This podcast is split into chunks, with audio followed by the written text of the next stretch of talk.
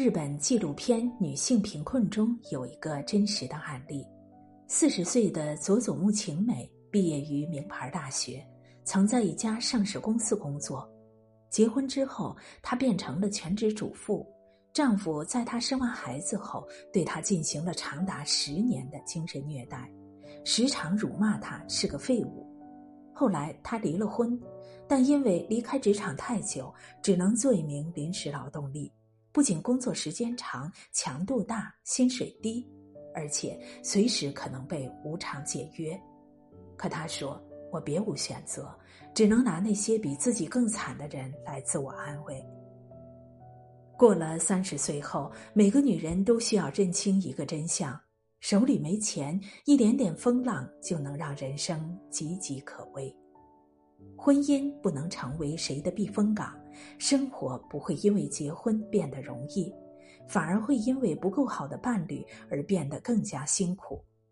曾经有这样一个奇葩的新闻：妻子因为没有及时在酒桌上端茶倒水，被年薪四十万的丈夫数落了一个小时。岳父赶来和女婿理论，却被打伤。新闻的关键信息有两点：一是丈夫年薪四十万。是家里唯一的经济来源，但性格暴躁，经常对妻子发脾气。其二，妻子是全职太太，没有收入，被骂时不敢反抗。福波娃在第二性中这样评价全职太太：几乎没有任何工作的辛苦可以比得上永远重复的家务劳动带来的折磨。干净的东西变脏，脏的东西又被弄干净。日复一日，周而复始。我想，这个世界上最伟大却最不讨好的职业就是全职太太，一面承包着最杂最累的活儿，一面却因为没有收入而失去婚姻的话语权。对于女人来说，钱就是抵御风险的盾牌。没钱的女人失去丈夫，就是失去一切。有钱的女人失去了丈夫，还有选择的自由。我并不爱钱，但我知道钱能带来独立和自由。我喜欢的是独立和自由的生活。电影《真情假爱》中的这句话戳中了多少女人的心？只有亲自扛起命运的大旗，把钱攥在手里，才能为自己制造安全感。一位独立的女装设计师在形容自己的品牌时说：“我们品牌有一个特征，那就是来我们这里购物的女人都是自己买单。她们潇洒又痛快，不需要询问别人的意见，不需要看付款人的脸色，需要做的就是挑选自己喜欢的衣物，付钱，然后气定神闲的离开。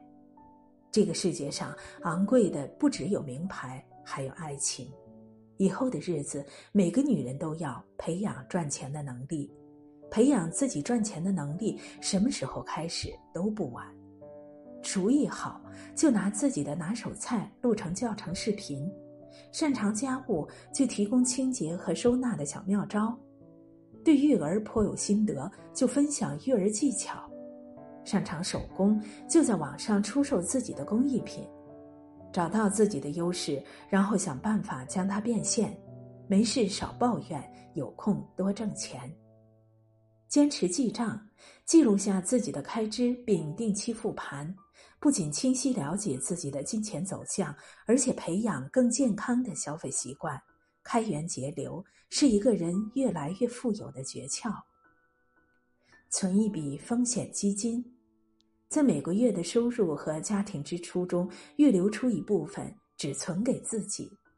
这笔基金可以让你有更大的底气面对任何未知的危机，让你随时可以重新开始。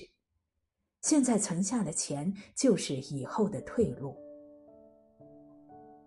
想让自己增值，就把那些用来抱怨的时间变成自己的蛰伏期，为人生缔造转机。